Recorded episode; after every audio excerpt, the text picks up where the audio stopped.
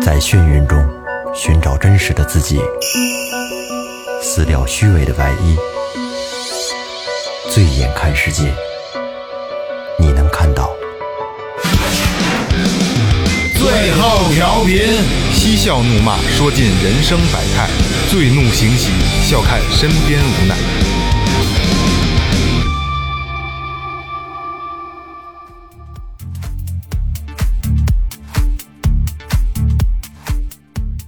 听众朋友们，大家好，这里是最后调频，我是你们的老朋友王姐。哎，我的草原，我的马，我想咋耍就咋耍。大家好，我是二哥，A K A Second Brother。大家好，最后录音师老岳，大家好，雷子，哎，这个岳岳哥把自己这个头衔又加上了啊，发现了吗？发现了吗？这期突然给自己加上了啊。上期就开不过最近岳哥确实表现特别好啊，就是这身兼数职啊，很越积极越快的这个，这真的这真真是不错。然后先先临时临时先让你转正了，好 不好？先让你转正了啊。呃，说前面啊，微博搜索最后调频，公众号呢搜索最后 FM，哎，关注我们的新浪微博和公众号啊。嗯，然后公众号里边有你们想要的一切。最近那个最后调频有很多的这个视频的东西啊，大家这个互动还挺高的，还挺有意思。嗯就多留言，多留言，然后我们就是你们想要什么，我们就我们就给你们做什么，好吧？嗯嗯，尽量的就是能把就是音频节目配合着视频的走，这样就是更直观、更有意思一嗯些，然后也让更更多的人能更直观的认识我们，还是比较有意思的一个事儿啊。就大家互动量也挺高的，欢迎欢迎欢迎，好吧？嗯，都关注起来。哎，对对对，关注起来啊！然后这期呢是其实挺临时的一期节目，上周才定的选题。为什么这么说呢？因为是因为上周突然一下，那叫什么雪莉，是叫雪莉吧？这个自杀了，二哥都不知道是谁吧？雪莉哎，不是雪是那啊，雪韩莉韩国那个吗？对对对对韩国我知道，明星我知道。上周是雪莉他们那朋友自杀了吧？雪莉好像还在往雪前，莉再还往还再往早一对对，些，他他那姐们啊儿，反正那姐儿俩对，然后前我后我就无意中呢，就就就去看了一些，了解了一些，然嗯后然后也去结合了身边一些朋友的很多的这个这个这个状态，嗯就觉得哎，最后调频应该去做一期这样的东西来让大家正视，因为我我还特特意翻了翻咱们这个同行的这东西啊，没有人专门去做这个东西，嗯，虽然说咱们不能说用一个音频的一个表现让大家去完全的了解咱们抑郁症啊，什么躁郁症、焦焦虑症、精神病哎，精精神病儿，哈这没法去完全了解，没法去完全掌握它。但是我希望能让最就是最后调频做这期节目，能让大家对它有一个基本的认知。嗯，哎，对吧？这这这也是最后调频做点善事积点德，好吧？呃，今天欢迎的是堂姐老朋友堂姐啊。国家二级心理咨询师，这个这个词儿我一直说错啊！刚才录音前我就准备这个这个介绍堂姐的时候，我说我说堂姐，刚才您说的什么来着？国家二级精神病是吗？ 其实不是啊，二级心理咨询师。然后呢，呃，我大概了解了一下，好像就到二级是吧，堂姐？哎，堂姐，那现在堂姐给大家打个招呼。嗯、大家好，非常感谢呢，今天呃能有这个机会来参加这个节目，哎嗯、也是想把这个抑郁症这个大家现在比较关注的吧这一块儿，然后更深入的让大家有一个了解。哎，或者说是精神类疾病吧，因为咱们今天也不一定就专门聊这一个啊，对对，点对是因为吧？嗯堂姐就是跟咱刚说了嘛，国家二级心理咨询师啊，这没错没错啊。对对对对对嗯呃，所以说这个一定这经历的案例呀，或者说看到的、听到的会比较多。所以今天呢，咱们让堂姐呢，结合她的工作经历，把把咱们这期节目给她做满，好吧？嗯哎，呃。首先说，就是你们也了解到了啊，就是很多的咱们直观上能看到的明星的这些什么什么自杀的，嗯都是一说最后就抑郁症，对对吧？堂姐，那你那你得告诉我们什么是真正的抑郁症？呃，说到抑郁症吧，大家第一的反应可能就是说自杀了啊，抑郁症自杀可能更多的被大家所认识。嗯、呃，但是呢，抑郁症呢，抑郁这个词其实是它是来形容一个心境。嗯啊，那抑郁症其实就是一种心境低落的一个主要临床症状，那么它是呈现一种持续性的、很显著的一个情绪低落的症状。就不高兴，不开心情心情不是是好，对，明显的三低症状啊，这大家可能对 3D 这个啊三低三低都有哪三低？呃大家血可能糖低、血压 低、血脂低，工资也 低，嗯呃主要是工资低。嗯工资低那仨就都低， 对，咱们提到抑郁症呢，一定有一个核心的词儿，就是这个三低症状。那三低症状呢，就是情绪低哦落，然后他的意志很消沉，嗯最后他的思维很迟钝，哦啊，然后引起的一系列的一个核心性的。症候群，它有个核心症候群，还有一系列的一个就是心理上的一个症候群，还有躯体上的一些症候群。嗯主要的表现啊，它有一些常见的一些想法，比如说，呃，疼痛，嗯剧烈的疼痛，在我接触的很多患者当中啊，他会觉，比如说上学的一些学生、青少年，啊，他抑郁症的时候，他会疼痛，就无病上上学的时候无疼痛，无病呻吟，不就是就我想刚才说持续疼痛，我想起雷哥上礼拜一直疼，啊喝喝点酒更疼， 是吧？呃，不上学的时候不疼，嗯但是一提上学的时候就特别疼，痛到什么程度？嗯，他可以疼得满地打滚，疼得真大汗是淋真正的漓疼是真正的疼。那是身体上有某个部位吗？嗯，可以是一点，比如说他他觉得他腹痛哦，肚子啊，比如说他的他喘不上气，他比如说他这个胸闷气短。也可以表现出尿频啊、尿急，然后比如说啊，我我刚要那个说要去上学了，然后他就要上厕所啊，这些都是他的一些常见症状。嗯那我青少年时期啊，我刚才自检了一下啊，嗯还也是有这种症状的，就是 那是来驴肠冒比较多，我一上学就困，你说这没法弄，这个特别的困。对，还有一些这个重症的抑郁症患者，他就是表现的比较绝望，嗯啊、自卑，他就觉得一无是处，贬低自己，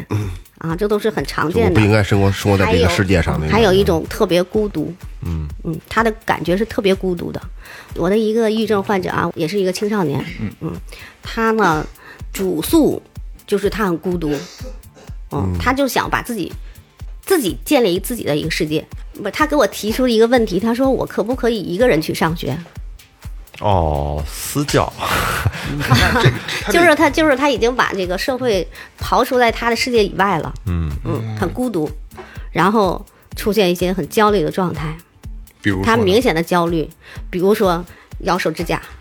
哎呦你可以我看得出来他的手指甲是很，就是被咬的很短很短，都不用剪有好多小孩都爱咬指甲，啊，这上是学的时候啊，这是焦虑症状，但是这个是抑郁症合并焦虑症状，合并焦虑障碍，俩病，你有俩病，常见的就是嗯就是很明显的我啊就是我一有紧张啊，或者就是琢磨事儿拿不定主意的时候，我就就抠，我就抠我的手指。啊，那也就说明你这个时候，比如说我们学心理的时候，你在抠手指头呀，然后你在拽你的衣角啊，这个时候你就明显的感觉出压力了。哦，嗯，我我呃知道了，这犯难了，一头看这抠的流血，那那那咬脚趾去呢？那神经，那是那是精神病啊， 那是精神病啊。那咬别人脚趾甲，嗯，对。然后那个提到这个抑郁症啊，咱们说全球现在的抑郁症患者已经高达三点五个亿，哦，这么多，三点五个亿五，十多亿对人吧？每年因为抑郁症而自杀的患者已经高达一百万。哦，这个数数据可真的不低了。那抑郁症这种东西，呃，严格意义上讲，它是呃是后天的因素多一点呢，还是说也的确有胎里带？就是好多孩子生下来以后，可能就有后天这个基因的问题。有一定的遗传，啊，这还有遗传呢，对他的病因其实很多，嗯，比如说他一长期处于一个焦虑状态，嗯啊，比如说我的一些患者，他可能从小的一个生活环境，就社会环境、生活环境，啊，给他造成，比如说父母离异呀、然后他属于那个没人管呀，然后长期处于一种这个分离焦虑症的一个状态，啊，然后他长时间的就是叫那种习得性的，嗯就习得性有一个实验，就是拿狗做实验的啊，嗯它就是电击这个狗哈、电击它。开始的时候呢，这个狗电击的时候，它会它会跳，它会这个挣扎。后来不插但电了是时间对，但是时间长了以后哈、它就放弃挣扎了。那么人呢，也也有这种习得性，就是你怎么电它，它都不动了，人在它享就整个处于一种情享绪受比的较状低态落，不，它很痛苦，然后整个这个情绪已经处于这种呃快乐水平以下，就是低下哦了。哎光屁股捅马蜂窝，爱怎么着怎么哎着。对，就对就对就是我们对说的那个呃，死猪不怕开水烫了，就这种状态了啊。我一个就是外朋界友的给他的表妹，她就是小的时候一生下来以后，他们家所有人都夸那孩子特别乖，特乖巧。但是后来稍微长大也好一点儿，就是发现三四岁、四五岁的时候，那小孩儿也不爱说话，然后他自己看着电视就跟那儿流泪，就就在那儿三四岁，对，然后就特别奇怪。然后呢，到了四五岁上学、五六岁上学的时候呢，然后也会因为就是各种让你想象不到的那些事儿，比如说他们家花儿没浇，嗯，然后他看着那花儿，然后眼泪就流下来了。啊哦，就性格很怪的一个小女孩焦虑了，但是他他爸他妈性林格黛都特好玉， 不是我我就觉得听听着挺可怕的感觉，嗯，看着也挺可怕的。是啊，那他三岁孩子看电视，然后自己在这流眼泪。对啊对啊对对对啊对，怪隔怪的，嗯对，隔代遗传嘛，有可能是他的祖父母或者是祖父母的再祖父母，也没准儿他爸这种遗 传做着他手呢，看电视疼啊，疼的。啊，最好是啊，最好是咱们分析以后啊，它可能是大脑当中的一些，比如说分泌的去甲肾上腺素啊，嗯，啊，一些那个五羟色胺呀，这种就是多巴胺，嗯，啊，就多巴胺嘛，主导快乐嘛，对，掌管快乐的，啊，对，然后那个去甲肾上腺素啊，可能呃这些激素啊分泌的比正常人要低，哦，哦，那就这是是这是天生的这个。生理问 题。至于是先分泌的低了，然后他抑郁了呢，还是说，呃，他天生先就抑郁低了，然后这个刺激大脑一些结构的一些改变，啊、还没有一些定论。哦，不一定。对，然后呢，呃，他的睡眠啊，比如说啊，有些人就睡眠出现了障碍，其实睡眠也是一个大的问题。嗯可能在座的可能都出现一些睡眠问题，会有随着一些年龄啊，可能我现在也出现一些睡眠问题睡不，啊，我也会自己的来调整。怎么怎怎怎么来调整啊呢？哦、我用的最多的办法就是自我催眠。哎，对， 唐大夫有一种问题就是，现在有没有那个多巴胺是分泌快乐的，是吗？对，多巴胺是主导快乐的。有没有这多巴胺的水儿或者多巴胺的片儿？巧克力很很一会儿。巧克力，呃，对我们在临床上的这个对精神科的用药是有的，呃，主要是针对就你看啊，选择性的五羟色胺再设计，就是再摄取抑制剂，有这个夫西汀啊、帕洛西汀啊真的这有种这药，种东西对，能来是吗啊，对，这些但是舍但曲是不能给林，你用，对，这都是需要专业的，到精神科鸡条不能让人太太高兴了，疯了就太太美了，哎然后美大再波儿是吧？对给给给大家开这些药啊哦，这个用药的时候一定哦，用药的时候是一定要谨慎的。他他他是不是容易成行行为成瘾性啊？这种呃，它不叫成瘾性，因为这个用药是很严格的，呃，就是对于轻症轻度的这个抑郁症患者，持续用药在四到六个月，哦，它是有严格的这个用药时间的。嗯啊不能不能不能不能瞎吃是吧？瞎瞎对，瞎而且这属于精二类药品，瞎快乐，这是精二类药品啊，不是说咱们在市面上就能买得到的禁啊，其他的综合医院也没进有二是这是一个精二类药啊，品。精二类的对对，嗯，呃精哦神精病神病病哦二类药品，对，精神精神病用药啊，一共分几类啊？ 嗯，啊还有精一类，精一啊一，类是吧那就是精一类就更镇定打一针，哥们儿爽爽了，搁那儿就跟那个 动物实验室，砰打一针，然后那对嗯动物比美了，大了，搁那儿躺比着如说麻了。醉剂啊什么的。哦，那麻醉啊了，对，然后啊，咱们国家现在已经超过了五千四百万的这个患有抑郁症的患者。嗯，啊，刚才咱们说是全球是三点五个亿，就是每年自杀的高达一百万，但是我们国家已经超过了五千四百万的抑郁症，占总人口的百分之四点二，百分之四点多一种精神类疾病，其实挺高的了。就这是占比一百个人当中可能就有四个四点几人个是啊这，咱们就是一百多患者那次， 哎，对，堂姐是这样，咱们做一个简单的，比如就是您看我们四个人谁更有这方面病症的倾向？哎呦，这个是真是唐唐看不姐出刚来看我的了，不是真是看不出来的。咱们就提到这个，就刚才你说的这个看啊，嗯，我就想说，咱们这抑郁症为什么自杀率这么高？那么主要一点就是识别率比较低。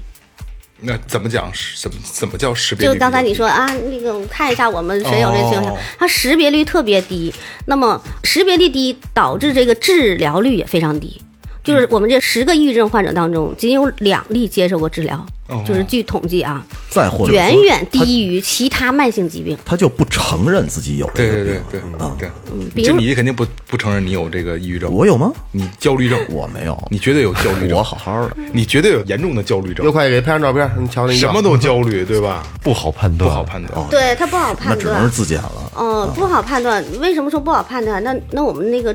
诗人孩子，嗯很年轻就就自杀了，为什么呢？就是之前没有人知道他得抑郁症，嗯嗯，啊，包括一些咱们那个呃美国的总统啊，林肯呀，啊、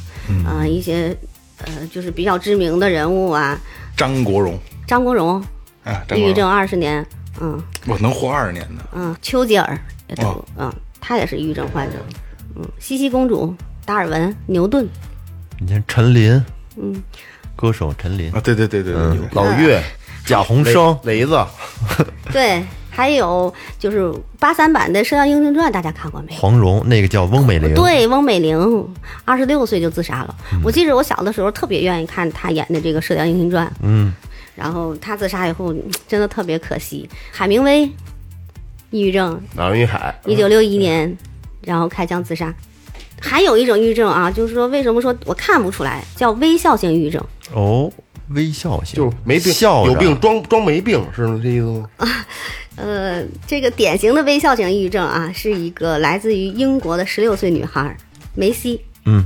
大家可能有听说过的。这个梅西啊，在家里人看来，她性格特别开朗，嗯，很阳光的一个女孩嗯儿，特别爱说爱笑。嗯，她曾经写下一一句话，就是 “I'm fine 呢”，我不知道大家 I'm 听 fine 对 “I'm fine 呢”，吃饭呢我吃很饭呢哦啊，，我很 好，对我很好啊，我很好。他说 I'm fine 的，我很好。但是当他自杀以后，他的姐姐在不经意间哈把这个纸条翻转过来以后，就惊讶的发现，其实他的妹妹啊早就在无声的向这个世界来求助了。哦，这嗯，翻过来以后是什么呢？是 Help me，哦，就是救救我哦啊，救救我。这种现象就称为微笑抑郁。就是我什么都挺好的，对你表面上什么都很好，呃他不大家根本看不那出这来种你完好全希望拿完全这个判断不出来啊。对呀、所以说他的他的这个识别率非常低，那这个所以导致治愈率很低。也就是说，他平时在别人面前他什么都好，但是私底下他可能是不正常的一个状态。对他个人的时候，可能是非常痛苦的。比如说对外是一种伪装，在隐藏自己的这种痛苦。就比较倔强，不要让别人看到他的痛。但唐姐所谓的嗯痛苦，她她痛苦的点是什么呢？严重的抑郁症自杀患者，他有三低症状以后啊，他明显的这个兴趣，还有他的这个乐趣，都在直线的下降。平时特别感兴趣的事，就是没有得病之前，他很感兴趣的事，比如说唱歌，嗯，啊，很多人都喜欢唱歌，但是得了抑郁症以后呢，他对唱歌也没有兴趣了，嗯，我觉得抑郁症唱歌了也是很无聊的一个事儿，嗯，比如说，嗯，喜欢运动，那么这时候可能他连运动都不喜欢了，嗯，他每天坚持的跑步他也不会去做，识别率很低呢，是因为不是所有的患者都出现三低症状，所以他识别率很低。那有些患者只是就是持续性的闷闷不乐，嗯，那你是根本看不出来的，就是表现性太多元化了，太多元化了，嗯，所以他识别率很低。但是他的内疚感还有绝望感，他要不跟你表达的时候，你也无法判断出来，所以他这个识别率很低，导致他的治愈率也很低。还是得是不是还得沟通啊？还得呃，他在出现三低症状以后啊，就是得了抑郁症以后，他不愿意和别人沟通。哦，他就是想把自己封闭起来，而且还有好多这个抑郁症患者出现这个社交障碍、社交恐惧。就跟那会儿那个那谁阿杜，他就社交恐惧症，有些时候，他对认识的人交流的时候，他也会感到很恐惧，他会出现这些症状。嗯啊，社交恐惧症也算是抑郁症的一种，不是社交恐惧症，嗯是社交恐惧症，哦啊，是抑郁症会衍生的一种。对，是啊社是抑郁症也会出现这种症状。刚才那个咱们录录音之前，咱们对稿的时候，您说有有一套题，十五道题啊是吧？对对有您现在就是给给我们四个人做一下这套题，咱们做一个，这听众朋友也能听得见，就是做一套这个抑郁症的自检，看看咱们是不是抑郁症。可以，那是不是得我们自己加加分儿，对看看答案？对，那咱们跟听众一块儿做一下。嗯好，呃，我这道题呢是美国哈佛大学最新一代的心理治疗专家推荐的一套自我诊断抑郁症的一个测试。嗯，呃，大家可以跟着测一下啊。好嘞。以下呢这些题目啊，就是没有的，我念到的题目如果没有呢，就打零分儿。嗯好嗯啊，轻度的呢就打一分儿，中度呢就打两分儿，严重的打三分儿。好嘞啊，可以计算一下啊。哎就是零一二三，对，呃零一二从三。轻到重，零一二三。啊对，你要认为我我念到的这个这句话，你觉得跟你哎呀特别符合，那么你就打三分儿啊。如果说、嗯有一点点吧啊，那你就打一分好的，好啊，的，这没有完全没有就打零分儿哎啊。开始这了个啊一第一题呢，就是你是否一直或经常觉得自己莫名的伤心和悲伤？哎，嗯、第二题呢是丧失了信心，总是感觉前景很迷茫，不知道自己想要什么。有第三题呢是你是否感觉自己毫无价值，认为自己是一个失败者？第四题呢是非常没有自信，对于新事物觉得自己力不从心，总自我感叹比不上别人。都算上自己的分儿啊。第五题呢是对任何事情都感到内疚，尽管近乎不关于自己的事情，就是这件事情啊都跟自己没有关系，但是你也觉得这件事情跟我自己有关系，然后你还感觉特别内疚。这个雷哥得得得写五分儿，雷哥可以算九分儿，呃啊，然后第六题呢是，在对待问题或者决定的时候，总是犹豫不决。啊，比如说你出现了一个问题，然后我总是觉得我自己没有主意，我是觉得应该做还是不应该做啊，这就是犹豫不决。好，第七题呢，就是每天在一定的时间段，或者是长期处于这种什么像热锅上的蚂蚁，然后还有一些情绪上的愤怒啊、不满的一个状态哎，那我你要还有情绪上的还那啊，我焦虑不安的状态。不是又刚加上一分儿，呃，第八题呢是，呃，如果你的事业、家庭、朋友还有爱好等等这些，你都觉得以前很感兴趣的，现在都失去了兴趣，就是干什么都提不起精神，上班上班的效率在下降，嗯，然后呢，对家庭也不是特别关心了，啊，朋友对你的好你也觉得提不起兴趣。说朋友今天约你去跳个舞啊，唱个歌啊，我也不想去，就对这些都失去了兴趣啊。啊，第九题呢是你是否感觉到很萎靡、很颓废，做事情完全没有动力？嗯嗯。啊，第十题是老觉得自己很特别可怜，总是抱怨，或者认为自己已经衰老了，嗯、什么魅力都没有了。那瞅我干嘛呀？那啃我一眼什么意思啊？康大夫，嗯，然后呢，呃，咱们咱们做十一题，十一题是你是否感觉食欲不振，或者情不自禁的出现了一些暴饮暴食的现象？嗯嗯或者是平时吃的很好，但是呢，这近一段时间不爱吃东西，对吃饭都失去了兴趣，体重直线下降，或者是暴饮暴食的时候体重直线上升。暴饮暴食也也下降，啊，十二题呢是啊，你有没有发生这个失眠症状，或者整天都感觉很疲惫、体力不支，或者出现昏昏欲睡，就或者每天都睡觉，每天也睡不醒，或者是每天都不睡觉，嗯，每天就是一两个小时，或者一两个小时都在做梦，嗯睡眠的一个变化。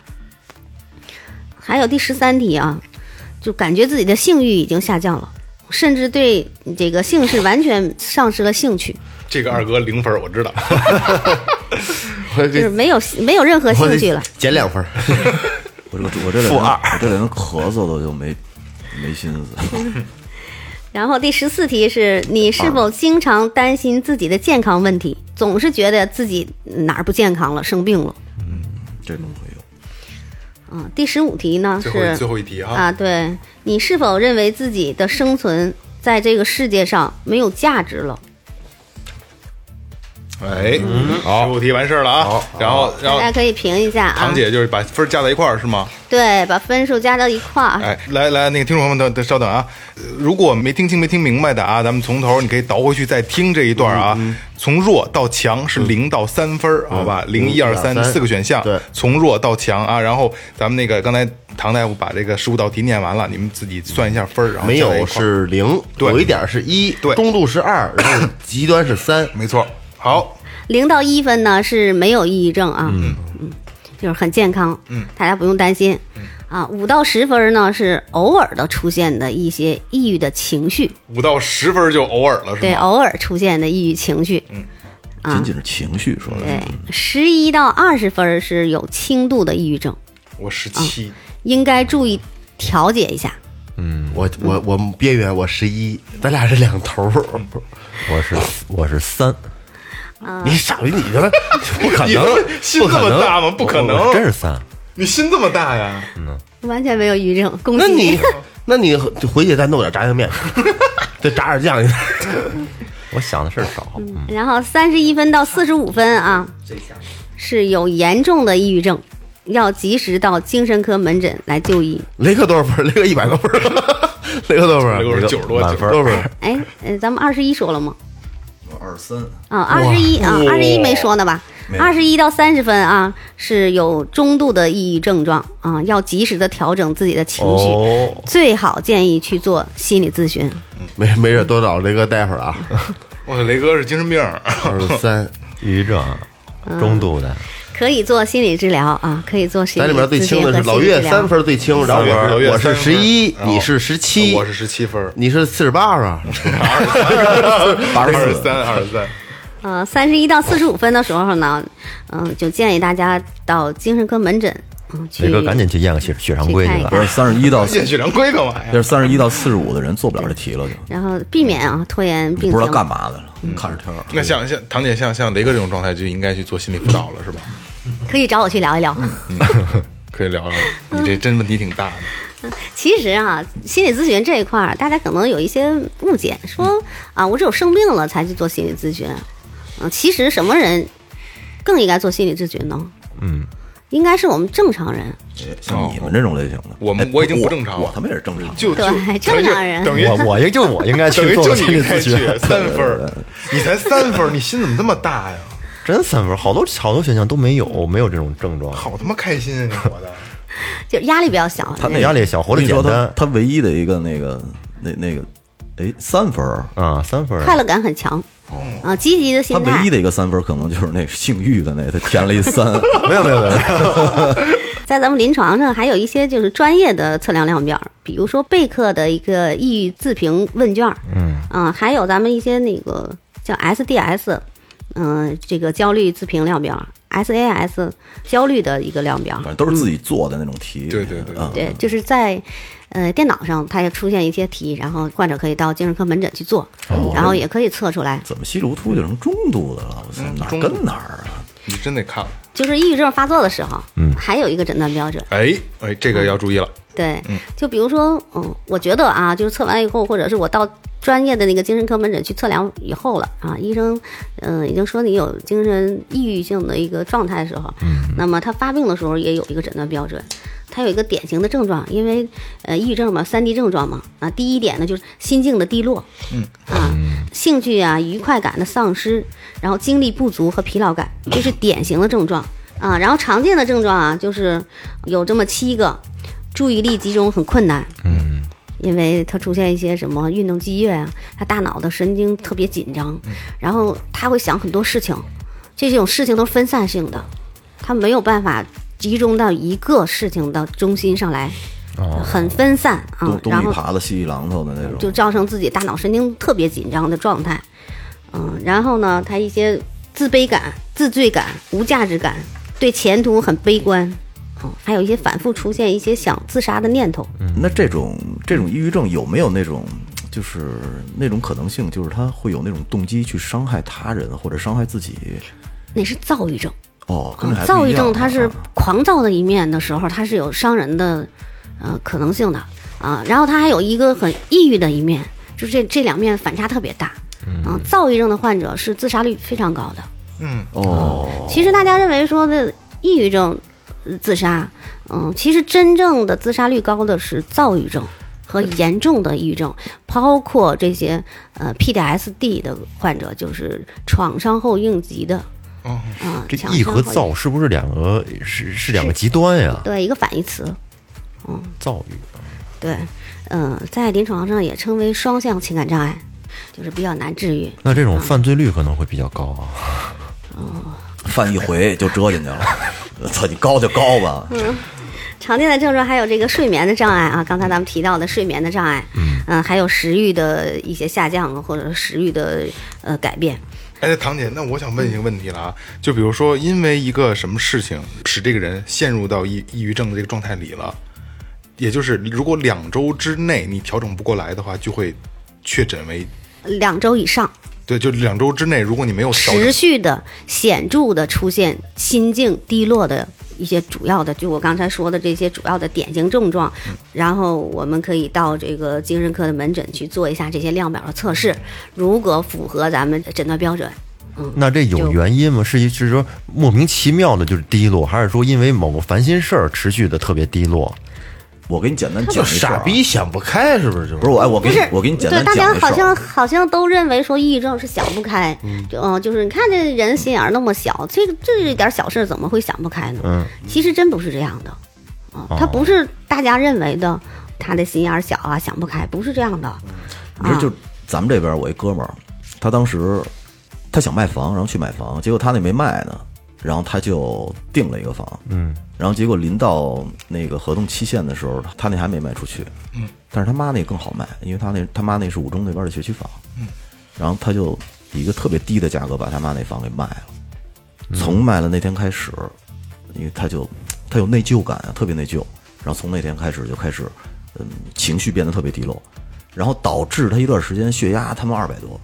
然后什么都不想干。他他说跟我说说，我看马路上的那个车、速度感觉像增快了三四倍似的，从我眼前啪啪啪就就感觉这是要疯了，看所有人都是像在跑着。后对来他严重的时候会出现一些就是那个精神类症啊状，，他就跟疯了妄似的，想所有东西都变快了，然后他就得闭眼，在马路边上，他妈连马路都不敢过那段时间。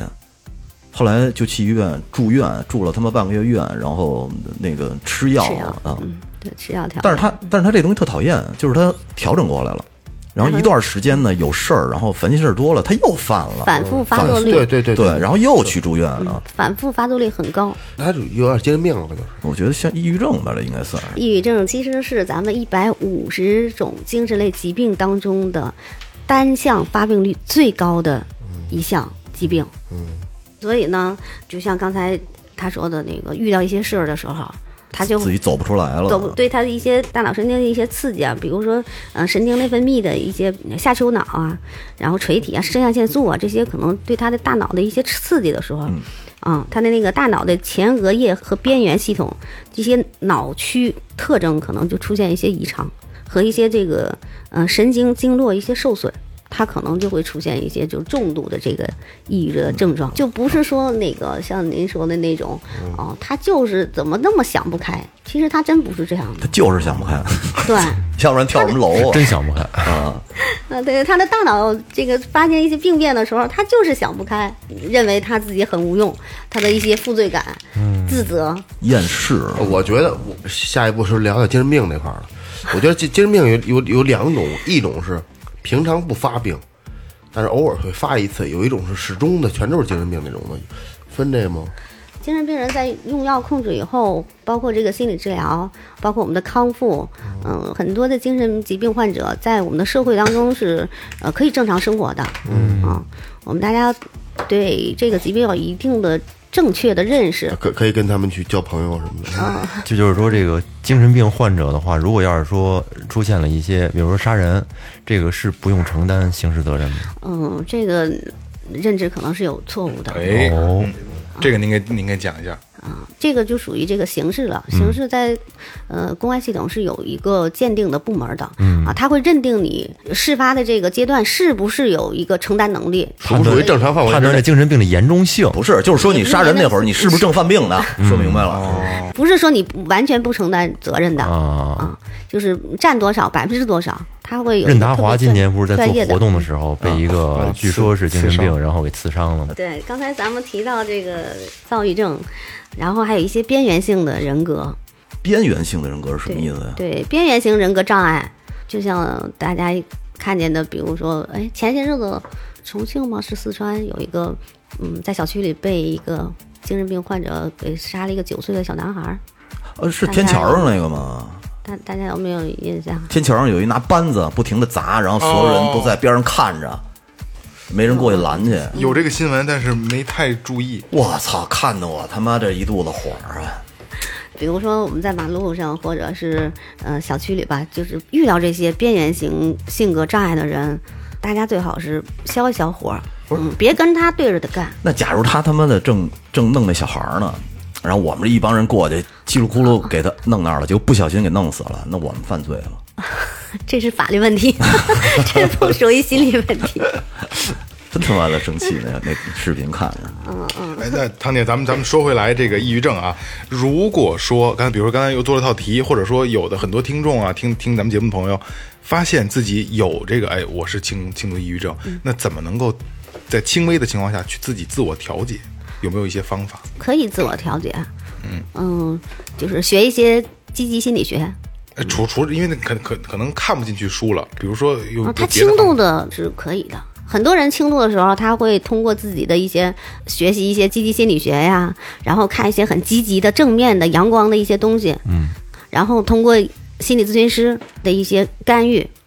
比如说，嗯，我们可以做一些这支持性的心理治疗，包括认知疗法，包括我们对一些轻度的患者的。做一些行为治疗啊、认知疗法呀，这个人际的心理治疗啊，包括婚姻家庭的一些治疗啊。然后我还会给患者做一些催眠治疗啊，嗯、来减轻他的焦虑状态，这些都是可以的。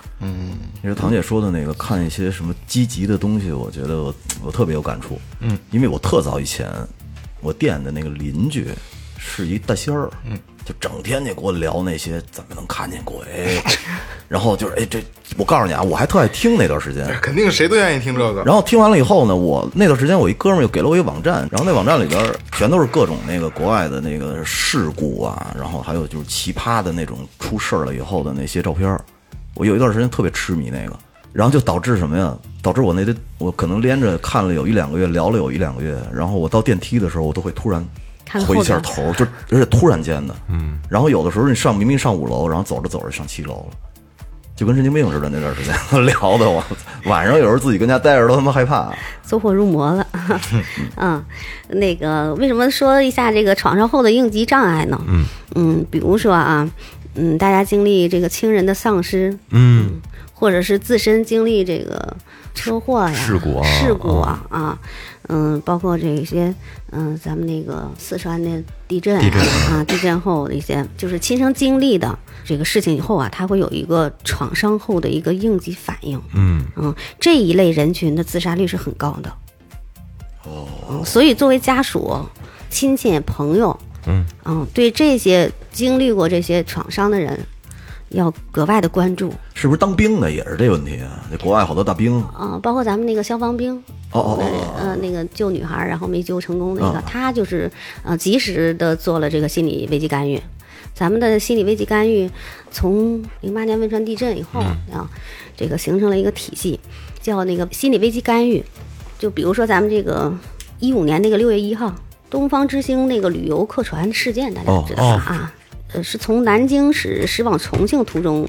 突遇这个对流天气，然后最后造成四百四十多人遇难吧，啊，其中获救就有十二人，就是对这个十二人进行及时的进行了心理危机干预干预啊啊，，心理危机干预。呃，国外好像也有一些报道，就是飞机失事以后，然后幸存者在几年之内自杀的率非常高。哦，这个就是创伤后的应激障碍。然后作为家人和、和朋友啊，要时刻关注。那唐姐就是，呃，今天这节目差不多了啊，时间就是您可以给一些现在已经有，比如刚才咱们做完题了啊、有轻微的这个抑郁症的这些朋友们，呃做一个简单的一个辅导，就是告诉大家怎么能够去正视这个问题，能能能真的能，如果自己能走出来是最好的。嗯，我我还是比较建议大家就是寻求心理咨询师的一个帮助，嗯、因为有人帮助的时候，毕竟两个人的力量，或者是呃家庭的力量，来自于家庭的力量，呃，这个你社会，呃，你亲戚朋友的力量，总比你一个人的力量要好得多。对对对尽量寻求帮助，在你情绪处理上有一些方法，嗯，啊，我可以教给大家一哎对个小小对的对方法，嗯嗯好啊，这个方法呢是 EFT 啊，情绪释放的一个方法，嗯。比如说遇到啊，我跟上司吵架了，今天，嗯，我情绪特别不好，扎牙车胎去，这这这也是办法，是释啊，放但是在嘛。嗯、但是在不损害自己和他人的情况下，咱们可以跟着我做一下啊，嗯，很简单，嗯啊，一共有九个穴位，每个穴位敲击五到七次，嗯，那第一个穴位呢叫攒竹穴，就是咱们的呃眼眉。啊，眼眉敲击啊，我们把拳头转上啊，嗯、用我们这个比较坚硬的，哎，对，敲击五到七次，哎，然后心里呢就想着这个事儿，比如说我跟上级吵架了，咱不是，咱们一定要找一个正面性的语言啊，然后你就可以想，嗯，他可能也跟上级吵架了，嗯，他然后可能回家就跟媳妇儿离婚了。好，这这我这们这找叫什么穴？唐唐姐，攒足穴，攒足穴啊，啊，攒足穴。第二个穴位，第二个穴位叫司空足穴，司空足穴，这穴位在对哪儿？，这个穴位在呃眉尾哦，没尾，啊，我们要找坚硬的手哦，得敲，不能对敲嗯揉啊。五到七次，找一句很正性的语言给自己。我最棒。嗯，好，第三个穴位，第三个穴位叫承泣穴，就是在眼下，哦，也是敲下，对，也是敲，哎嗯，眼下对，也就是这九个穴位都是敲，对，是吧敲嗯击五到七次。好，眼下、第四个穴位，第四个穴位叫五十下了，承浆穴，就是咱们的下巴。嗯，下巴，一个一个翘起来。就是下巴尖儿，这不是哎不呦是哎呦哎呦不哎是呦下巴尖儿啊，对不是下巴尖儿，是咱们的嘴唇和下巴之间就是有一个哦凹槽哦，看见吗这个地？方啊，叫承浆穴、好，第五个人中穴人中啊，这人中大家都知人道，中都知道啊嗯，对，人中掐人中，然后呢，再往下叫中府穴，就是锁骨下，锁锁骨骨下下，哎，中间的这个位置我都翘不着了，叫行了，中府别来穴，别来，这也是肺经当中的一个穴位。嗯，呃，还有一个穴位叫极泉穴，嗯，就是我们的腋下。哦，对你敲我的，我敲你的，这个极泉穴，大家可能平时就是逗小孩儿的时候，嗯，但是这个极泉穴我们经常按一按是有很有好处的。哦呃，还有一个穴位叫百泉穴，大家可能都知道吧？百泉嗯穴在我们的头顶，哦，啊，很很好找啊，很好找，在我们的就天灵盖儿那顶儿。对啊对对，不是不是，在这儿，在这帽子小揪揪那个位置，在你的上耳缘儿、上耳缘处，儿，哎，好，最啊后一个穴位，最后一个穴位，咱们敲击酸痛点。嗯，就是这个时候啊，你情绪控制不好的时候，你有你有一个酸痛点，你可以找一下，嗯、或者是你的肩胛疼就哪儿疼弄哪啊儿，，对，哪儿疼敲哪儿，更他妈生气了，敲完了。五到七次。啊，然后 然后每敲的时候，给自己一个正向的语言引导。